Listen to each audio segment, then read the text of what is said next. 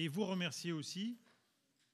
Remercier le Seigneur parce que, bien évidemment, il vous a conduit pendant de nombreuses années à, vivre la vie de l'Église ici euh, à Bordeaux, mais depuis un certain nombre à pouvoir bénéficier de ce lieu, de cet espace euh, d'accueil, de rencontres, de projets, de temps de prière, d'études de sa parole, euh, et aussi de différents projets, programmes de, de notre Église ici. Et c'est avec reconnaissance que nous nous tournons vers lui parce que le chemin que nous partageons, bien évidemment, mais le chemin que vous avez parcouru n'était pas simple.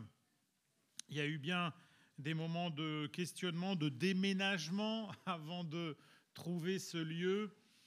Et vous le savez aussi, il y a eu, je pense, euh, euh, David l'a bien évidemment partagé avec vous tous, ce temps d'ascenseur émotionnel où nous nous sommes euh, retrouvés plusieurs fois pour réfléchir si nous étions, vous et nous, en capacité d'acheter ce lieu en capacité de financer en tout cas son achat. Et, euh, et, alors que voilà le temps, la première période s'écoulait euh, chez le notaire pour, pour une signature, et c'est pas la première fois qu'en tout cas nous l'avons vécu aussi à la fédération, la métropole de Bordeaux s'était avancée pour eh bien, faire ce qui s'appelle le droit de préemption. C'est-à-dire que bien sûr, une, mairie, une métropole a le droit de dire un terrain qui est en vente, eh bien, je suis, nous sommes prioritaires en tant que, citoyens, qu'organisation des citoyens sur un territoire pour eh peut-être y faire euh, une crèche, une école primaire, euh, des logements sociaux, et donc pour le bien commun, pour l'intérêt général.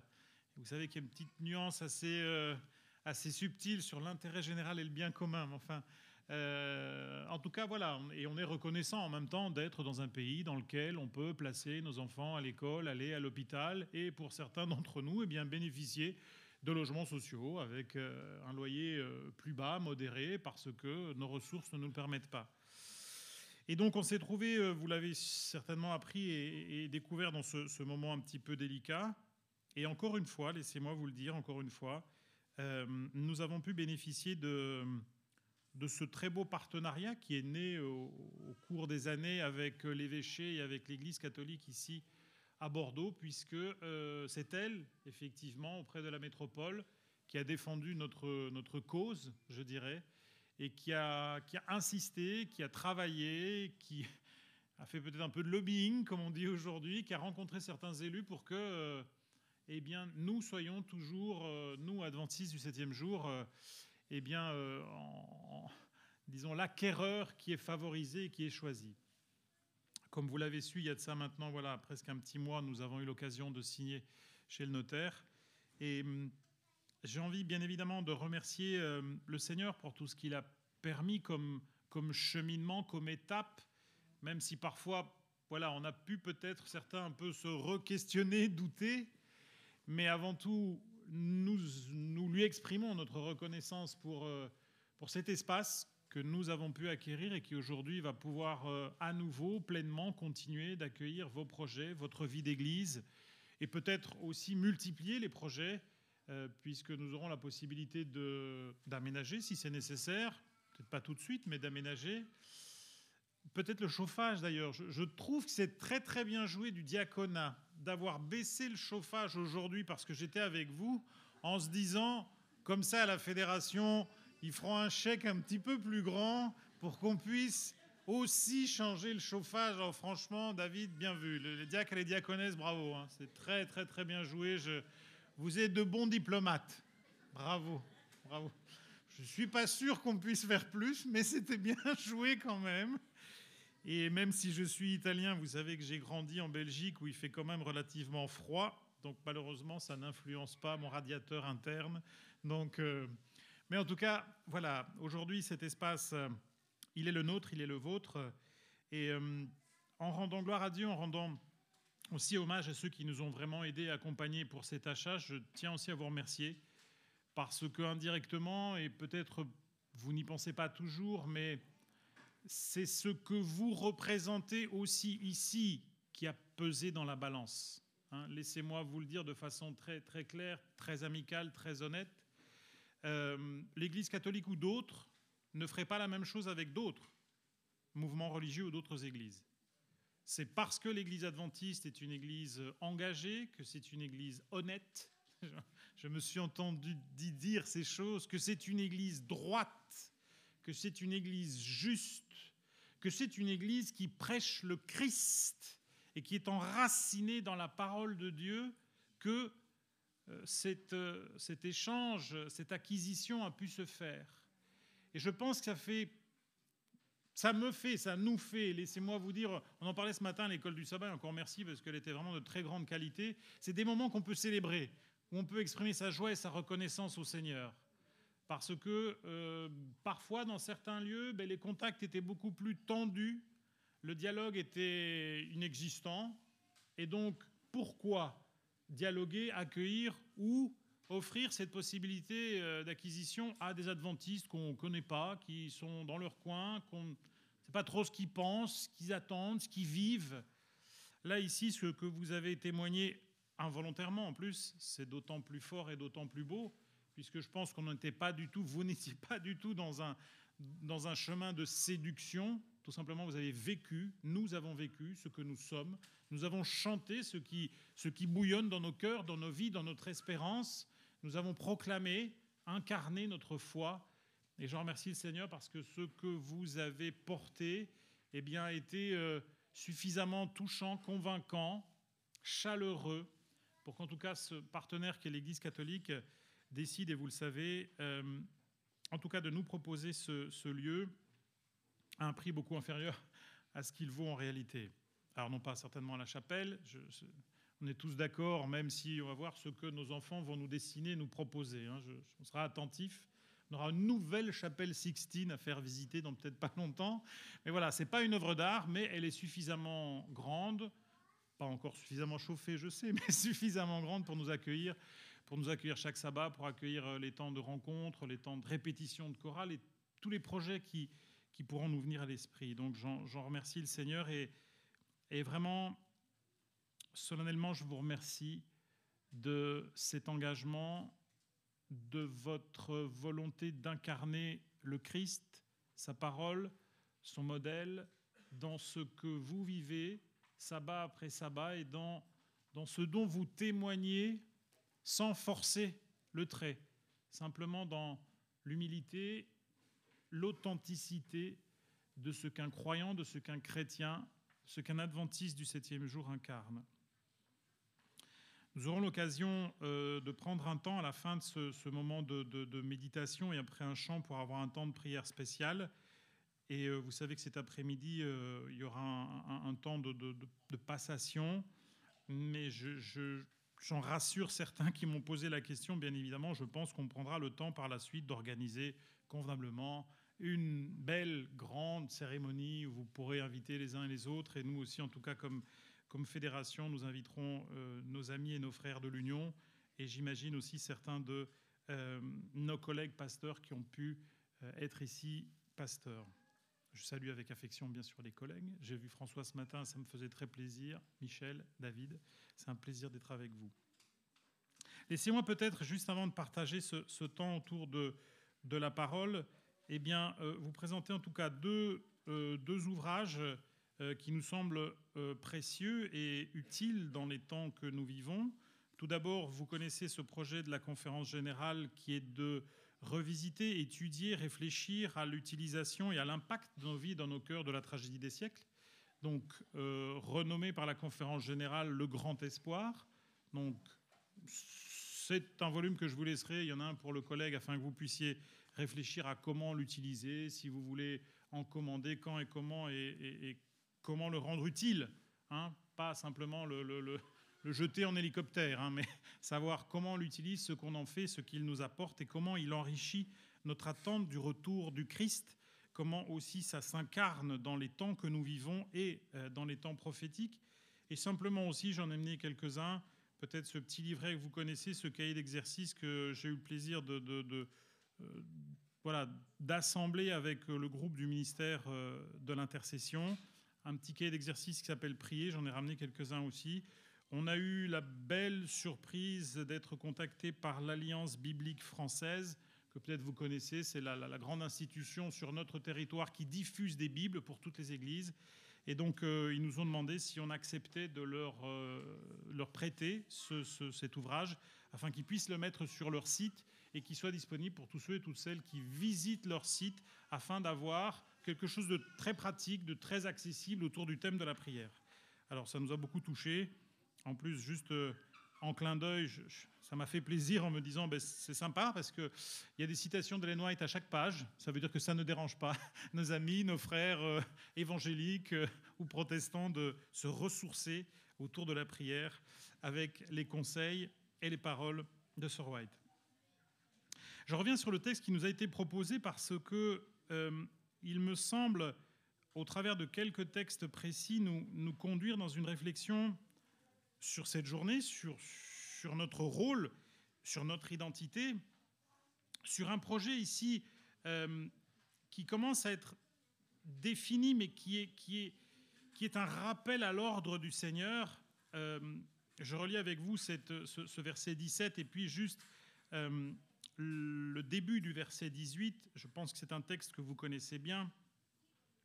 Le Seigneur transmet au travers du prophète Ésaïe cet appel, cet appel solennel, apprenez à faire le bien, efforcez-vous d'agir avec droiture, assistez l'opprimé, défendez le droit de l'orphelin, plaidez la cause de la veuve, venez et discutons ensemble, dit l'Éternel. Ou vous pouvez avoir venez et plaidons ensemble. Ici, il y a bien évidemment une, réflexion sur ce moment particulier de, la vie du peuple d'Israël où euh, parfois on peut un petit peu, si vous voulez, tomber dans la routine, voire transformer notre culte, notre adoration dans quelque chose d'habituel, quelque chose un petit peu qui, qui ronronne, quelque chose qu'on pratique sans plus savoir pourquoi on le pratique. Et vous voyez qu'ici, le Seigneur interpelle le peuple d'Israël parce que cette nonchalance, cette, habitude et ces habitudes dans lesquelles on s'installe font que Israël en était arrivé à cette incohérence dramatique de rendre un culte à l'Éternel dans son temple, selon les règles, avec les sacrificateurs, les sacrifices, les lévites, enfin tout était pratiqué comme cela devait être, mais en réalité, ça manquait d'âme de consécration. Et c'était devenu, si vous voulez, un culte vide. Ici, le, texte m'interpelle parce que, bon, si vous allez plus loin, vous, connaissez la, définition, la, perception, même la description qui est faite du Seigneur qui se retourne et qui détourne son regard du culte qui lui est rendu, des prières qui lui sont adressées. Parce qu'Israël a oublié la vocation profonde de, de cette générosité de cette miséricorde, de cette compassion. Le Seigneur ici reprend des choses assez, vous me direz, assez simples. Il hein. ne faut pas un doctorat en droit ou en théologie pour, pour comprendre qu'il faut apprendre à faire le bien, d'agir avec droiture, d'assister l'opprimé, de défendre le droit de l'orphelin, de plaider la cause de la veuve. Probablement en lisant ce verset 17, vous avez eu l'épître de Jacques qui vous a qui vous a sonné, qui vous a chatouillé l'oreille quand Jacques dit le vrai culte. Qu'est-ce que c'est? La vraie religion sans tâche. C'est la veuve, c'est l'orphelin, c'est le pauvre et c'est l'étranger. C'est prendre soin les uns des autres, c'est incarner ma foi en Dieu dans l'autre, dans ses besoins, dans sa solitude, dans sa détresse, dans son questionnement, dans son angoisse, et c'est se soutenir c'est offrir ce, et, je reviendrai sur ce terme, on prendra un, deuxième texte, ce, nous, puisque le Seigneur va dire, et c'est là que ce texte est magnifique et, et qui m'interpelle à chaque fois, parce que dans un paganisme classique, disons-le, le verset 18 dirait Venez et suppliez-moi. Venez et invoquez-moi. Venez et humiliez-vous. Mettez-vous à genoux devant moi dans mon saint temple, repentez-vous de vos erreurs, de vos défauts, de, vos oublis, de ces incohérences. Mais le Seigneur ne dit pas ça. Et ici, on anticipe pleinement, je pense qu'on est d'accord, tout le message du Nouveau Testament. Le Seigneur dit venez et, et discutons et plaidons ensemble. Je ne suis pas un Dieu enfermé dans une salle du trône qui attend que ces créatures viennent, supplient.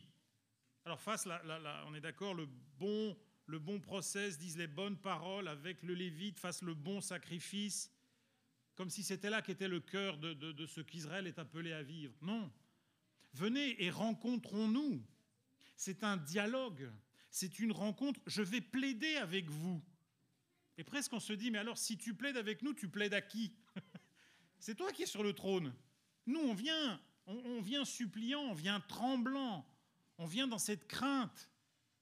Et le Seigneur qui me dit la crainte de qui? La crainte de quoi? La crainte de mal faire, bien sûr, la crainte de désobéir, la crainte de, de décevoir, la crainte de tromper, la crainte de trahir, mais pas la crainte de moi.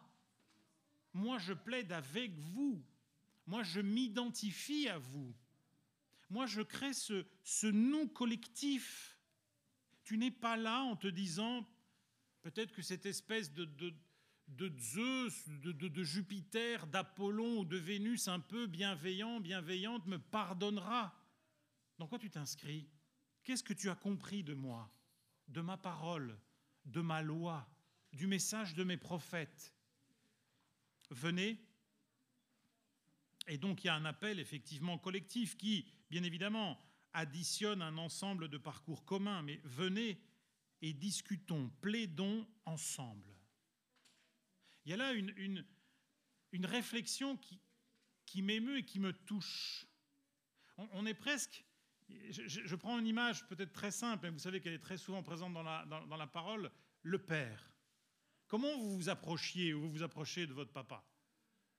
Parce qu'on a toujours la sensation que la maman, c'est l'intercesseur. Vous savez, c'est place un truc à maman, elle va voir papa et peut-être, peut-être que Jupiter descendra de son fauteuil et, t'accordera un moment, voilà, un peu de générosité ou de bonté. Ou...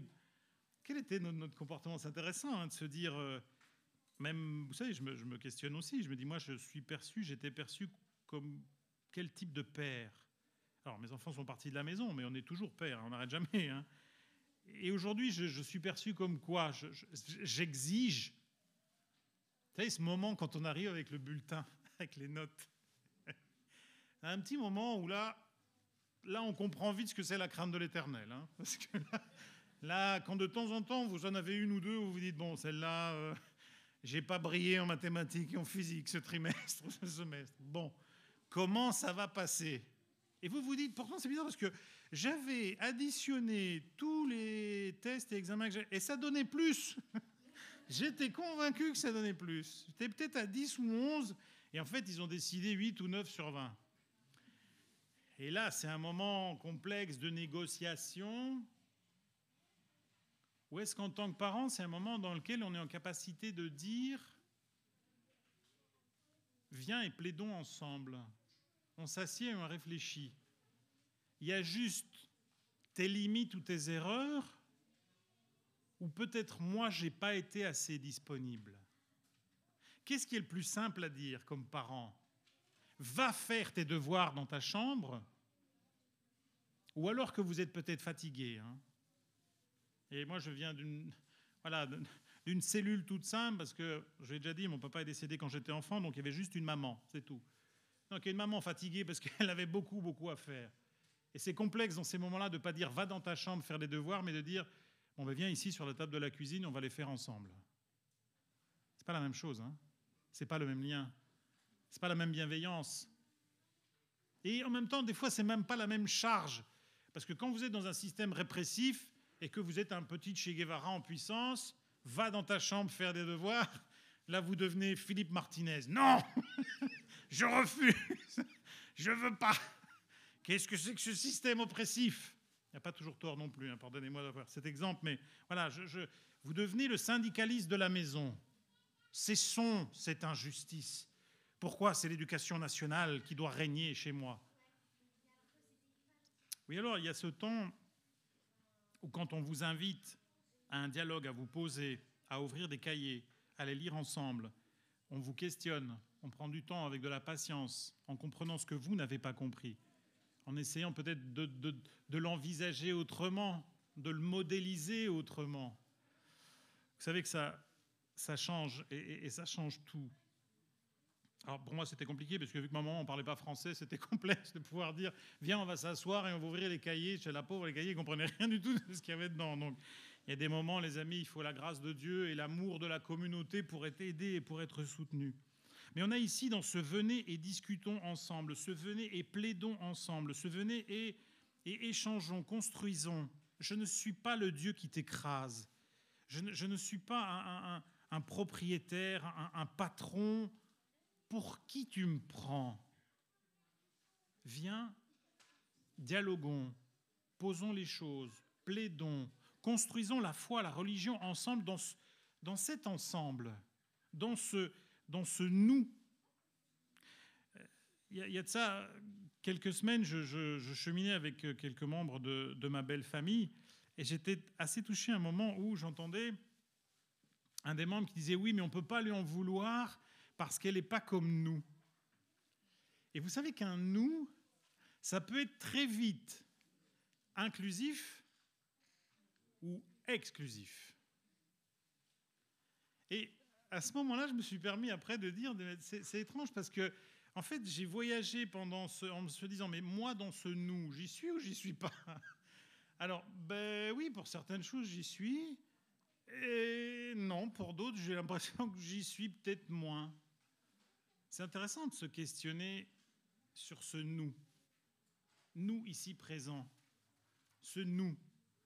Ce nous, il est, il est inclusif ou il est exclusif Daniel, alors pas moi bien évidemment, le prophète, rassurez-vous, je, ne vais pas commencer à m'auto-citer parce que je pense que c'est un signe où il faut aller en maison de retraite euh, très rapidement et il faut des, un bon traitement, à mon avis, c'est vraiment un souci. Le prophète Daniel, le seul d'ailleurs, hein, le grand prophète Daniel, enfin le seul qui s'appelle Daniel, a cette magnifique prière que je, je, veux évoquer avec vous au chapitre 9 parce que on va prendre un temps de prière, un temps de prière de, reconsécration collective, un temps de prière où on replace ce qu'on est ici, notre dynamique de vie de l'Église de, Bordeaux entre les mains du Seigneur. Mais je trouve que dans cette prière, comme dans cette invitation d'Ésaïe, il y a quelque chose de collectif qui est extrêmement beau. On ne va pas toute la lire, vous connaissez Daniel, le chapitre 9, à partir du, du verset 3. Vous avez cette prière d'intercession qui, pour nombre de biblistes et de commentateurs de la parole de Dieu, il écrivent, il nous dit, ce, ce texte est peut-être une des plus belles anticipations du Nouveau Testament. C'est presque un évangile dans le cœur du livre de Daniel et dans le tissu de l'Ancien Testament, de la Première Alliance. Le texte nous dit, je lis quelques versets avec vous pour que nous puissions nous la remémorer. Alors je me tournai vers le Seigneur, Dieu, pour le prier et lui adresser des supplications en jeûnant et en portant un habit de toile, de sac, et en me couvrant de cendres. J'adressai ma requête à l'Éternel, mon Dieu, et je lui fis une confession en ces termes. Ah Seigneur, Dieu grand et redoutable, toi qui demeures fidèle à ton alliance et qui conserves ton amour envers ceux qui t'aiment et qui obéissent à tes commandements.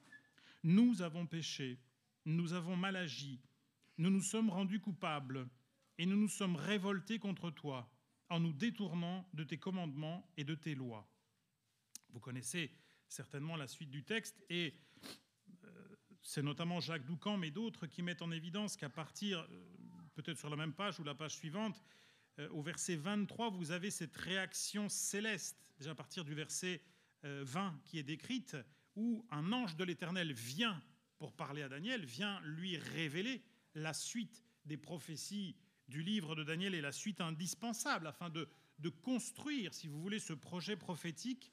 Et au verset 23, on nous dit, Dès que tu as commencé ta prière, un message a été émis et je suis venu pour te communiquer car tu es bien aimé de Dieu. Ce, verset n'est pas, euh, pas banal. Ce verset vient marquer, vient souligner, vient mettre en évidence la, la profondeur et la qualité de ce que cette prière pose et dit.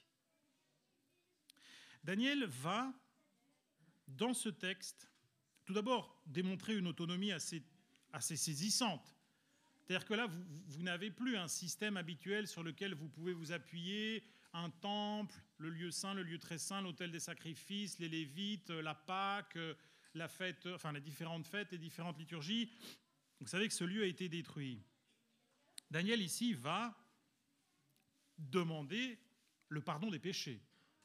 C'est pas juste petite prière. Alors les petites prières, ça n'existe pas. Hein. Quand on s'adresse à l'Éternel, on s'adresse à l'Éternel. Point.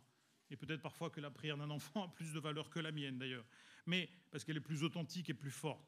Mais ici, Daniel va avoir cette capacité à, continuer à construire et à se tourner vers l'essentiel dans cette autonomie qui est très touchante et très interpellante, pour nous en plus qui voyons, qui vivons, qui traversons ces temps et, et ces temps de la fin, cette capacité à se dire en quoi je crois, en qui je crois, comment je crois, et très rapidement à connecter avec ce en quoi nous croyons nous. D'accord? Daniel ici va dire, nous avons péché, nous nous sommes rebellés, nous avons manqué de fidélité, nous avons mal agi, nous nous sommes détournés. Or, et vous le savez comme moi, Daniel, avec quelques autres, est resté fidèle. Fidèle à Dieu, fidèle à l'alliance, fidèle dans l'exil, fidèle après la chute de Jérusalem, fidèle après une victoire apparente des armées païennes. Daniel est resté fidèle. Pourquoi Daniel t'associer avec ton peuple, avec les autres, avec le roi? Il va parler du roi, il va parler des chefs religieux, il va parler de certains prêtres. Pourquoi t'associer à eux et à leurs péchés? Parce que justement le nous que Daniel présente ici est plus grand que ce petit moi très individualiste aujourd'hui, mais ce nous, ce projet collectif, cette collaboration que Dieu propose à son peuple, à un peuple, a tellement de valeur, est tellement importante aux yeux de Dieu, que tant que ce peuple est le peuple de Dieu, ça reste mon peuple, même si certains d'entre eux ont manqué à l'alliance de fidélité et de droiture. Je suis, vous savez, très, très touché, très interpellé par cette, cette capacité à concevoir la mission qui me dépasse, dans laquelle je présente, alors bien évidemment, je, je ne dis pas je, mais nous, nous présentons, nous incarnons, nous vivons cette solidarité, cette vision, cette, cette collaboration, ce, cet ensemble collectif qui est tellement fort que même si certains, oui, ont désobéi, ont manqué l'objectif, ont amené à ce que Jérusalem soit détruite, ce peuple, ça reste encore mon peuple, mon Église, ça reste encore notre Église. C'est ce nous collectif, c'est ce jeu collectif, c'est cet ensemble qui me dépasse parce qu'il est précieux aux yeux de Dieu parce que c'est un instrument que le Seigneur utilise. Oui, je crois encore aujourd'hui, et je ne pense pas être le seul, que le Seigneur utilise son Église, cette Église, notre Église, et ici à Bordeaux. Et je crois que se reconsacrer en reconsacrant un lieu, mais en reconsacrant nous-mêmes, je pense qu'on est tous d'accord que ce n'est pas les briques et ce n'est pas les poutres hein, qui ont une valeur de rayonnement en vous disant, OK, si jamais une personne, pendant suffisamment longtemps assise ici, plouf, ça va devenir un adventiste du septième jour. Non. On a, enterré personne de, suffisamment saint dans les fondations, n'est-ce pas, David? On va faire des recherches, hein, rassurez-vous, mais pour que le rayonnement puisse. Euh, puis nous, on ne croit pas dans ces rayonnements-là. Il y en a encore qui. C'était une boutade, rassurez-vous. C'est-à-dire que c'est la qualité de ce qu'on vit, la qualité de ce qu'on témoigne, la qualité de ce qu'on est ensemble, la qualité de ce qu'on construit, sabbat après sabbat, jour après jour la qualité d'un nous. Vous savez, cette, semaine, je partage avec vous quelque chose de très personnel qui m'a beaucoup, mais vraiment beaucoup ému. Euh, j'ai été avec un, collègue italien, euh, pasteur euh, adventiste de, de, de, Génio de Montpellier. On a été tous les deux au cinéma. Donc, vous voyez, ça, vous imaginez, président de fédération, maintenant Michel, ils vont au cinéma. C'est quand même. Vous comprenez pourquoi je dis que vous devez plaider et demander pardon pour nous aussi. Hein, j'ai invité, en plus c'est moi qui l'ai amené à pêcher. Alors, j'ai invité ce collègue italien parce que j'ai vu la sortie d'un film qui m'a beaucoup interpellé. Un, film, en plus, ce sont des, personnages en pâte modelée, vous l'avez peut-être vu passer, qui s'appelle interdit aux chiens et aux Italiens.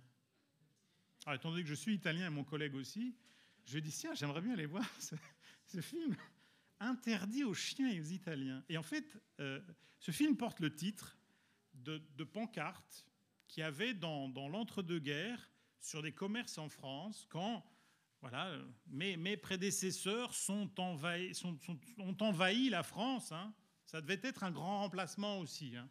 Vous voyez qu'on n'a pas remplacé grand-chose ni, personne. Mais bon, quand euh, voilà, il y a eu cette vague d'émigration de l'Italie et, et, on peut les comprendre. Les Français se sont dit mais qui c'est ces gens qui débarquent? Il y en a plein, il y en a partout. Ils sont un peu étranges. On comprend pas ce qu'ils disent en plus. Qu'est-ce qu'ils se racontent? Qu'est-ce qu'ils marmonnent dans ce langage? Ben, on va protéger un peu certains de nos commerces et on va leur dire vous entrez pas.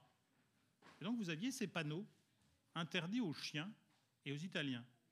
Alors, c'était d'autant plus drôle parce que quand j'étais. On parlait en italien avec mon collègue, et quand je suis arrivé pour acheter, vous savez, le, billet, j'ai eu un moment, je ne me rappelais plus le nom du film, et j'étais là, j'ai dit oui, on va acheter deux places pour, euh, pour interdit aux Italiens. Du coup, j'ai regardé, il me fait en fait, il y a deux Italiens qui achètent des places pour un film interdit aux Italiens. C'est un peu original quand même. Comme... Et donc, le, vendeur et les gens qui étaient là se sont, se sont mis à rire. Et vous savez, j'étais voilà, j'étais très touché de, de, de, revisiter, de revoir des choses qu'en tout cas moi j'ai vécues en Belgique, que la France avait vécu un peu plus tôt dans cette forte émigration, que tout pays vit dans ces moments d'émigration. Mais il y a une scène qui m'a beaucoup touché où on voit un Italien contremaître au début de la Première Guerre mondiale, juste avant, où vous avez des nonnes catholiques fascistes envoyées par l'État fasciste italien pour récupérer des Italiens qui travaillaient en France. Et donc ces nonnes leur prêchaient en italien en disant Vous devez revenir en Italie pour défendre la patrie, parce que Mussolini vous attend et parce que Mussolini collabore très bien d'ailleurs avec le Vatican. Donc c'est votre devoir de croyant, c'est votre devoir d'Italien de revenir. Et à un moment, ce personnage un petit peu central dans ce film, euh, qui était contremaître, Luigi, qui parlait français et italien, c'est pour ça qu'il était contremaître, leur dit, oui, l'Italie, c'est notre patrie, mais la France, c'est notre mère nourricière. Elle nous a donné à manger. Aujourd'hui, c'est notre pays. Et moi, j'aime la France. Et donc, on restera ici. Et vous savez, je me suis dit, mais c'est peut-être de ces rares moments dans l'histoire où un pays incarne plus que juste son histoire, et il incarne ce, vivre ensemble tellement fort que même si pendant une période on t'a rejeté et tu as senti ce racisme, si même pendant une période on t'a dit non, tu n'entreras pas dans nos commerces, ils sont interdits aux chiens, aux Italiens. D'ailleurs, le papa, en rigolant, parce que c'est deux, ces deux petits garçons qui disent Papa, pourquoi c'est interdit aux chiens aux Italiens? Ah, papa, fais-moi toucher, c'est parce qu'ils ont peur que les chiens, ils nous mordent. Et ils ne veulent pas que les Italiens y rentrent dans les cafés. Et le papa de continuer, mais nous, on les aimait bien, les chiens, ils ne les savaient pas, les Français.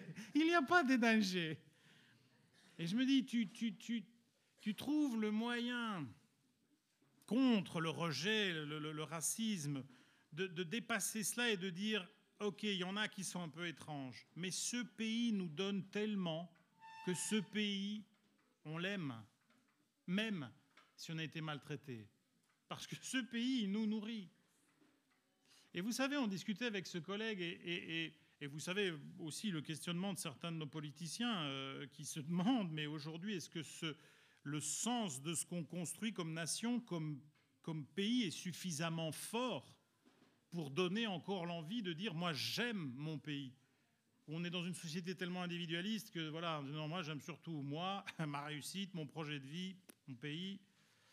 Est-ce que ce que nous construisons chaque sabbat, chaque jour, dans nos prières, dans nos échanges, dans nos partages, est tellement fort que ça dépasse toutes ces différences? Qu'être adventiste du septième jour, c'est être enfant d'une belle et grande famille.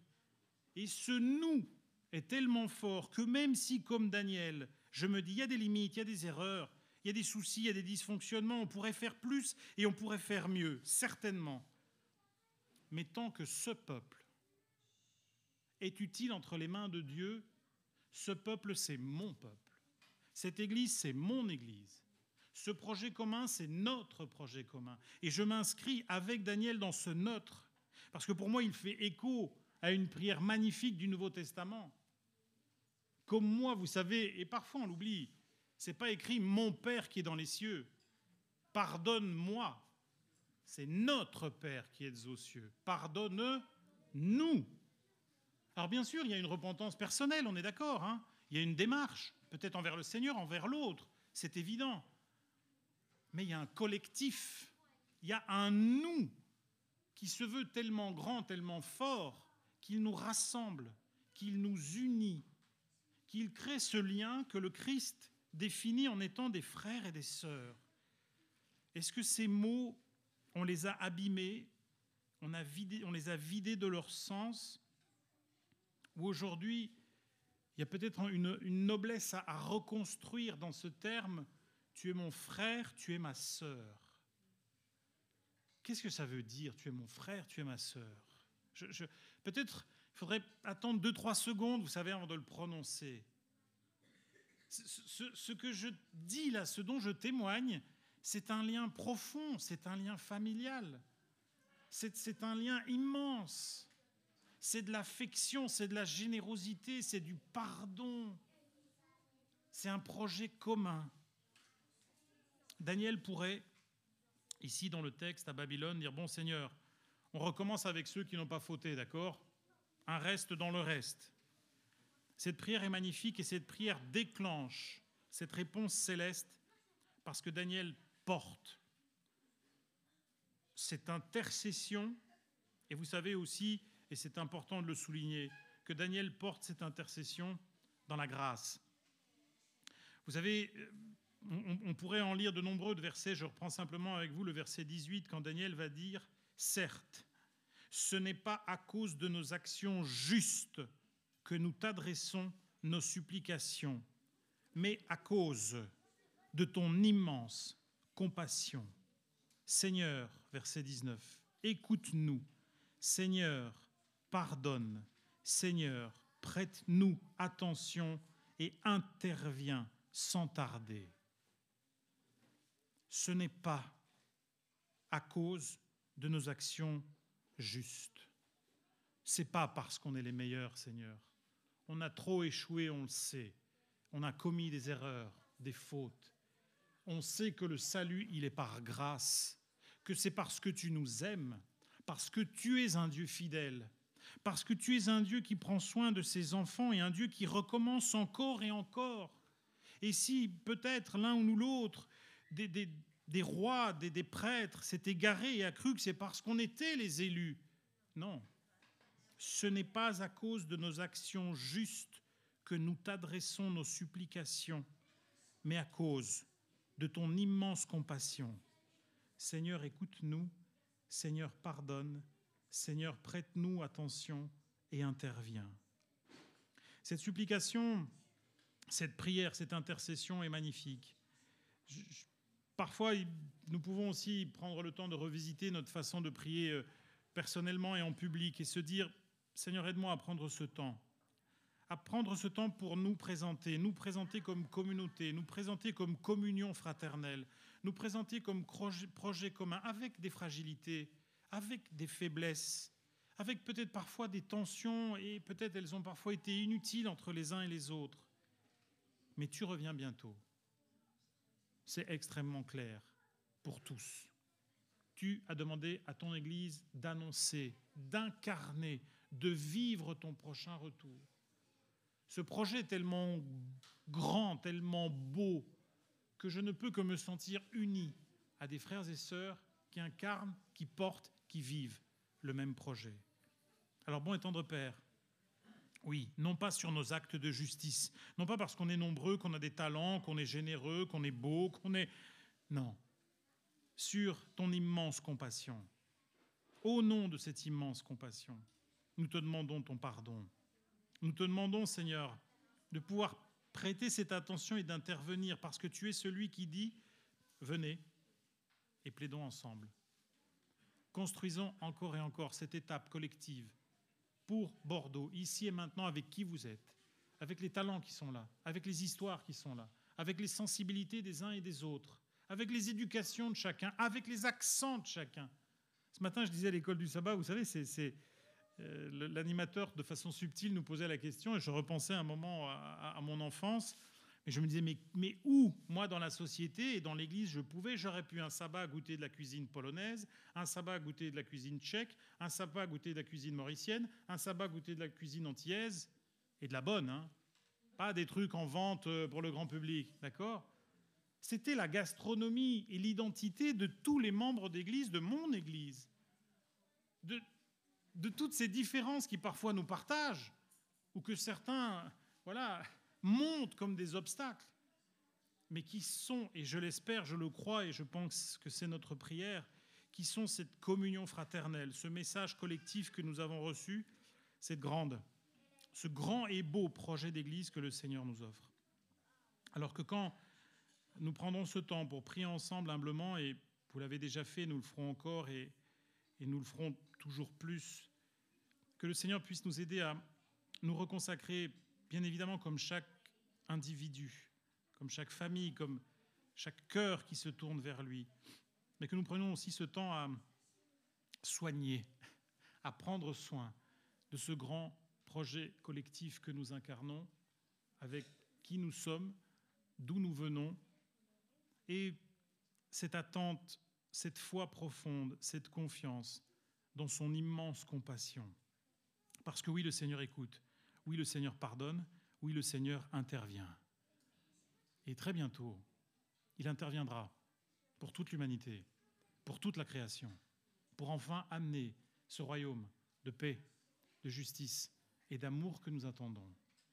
Et chose incroyable, mes amis, c'est avec vous, chacun et chacune d'entre nous, et le projet collectif ici à Bordeaux, que le Seigneur veut partager, annoncer, diffuser cette belle et bonne nouvelle.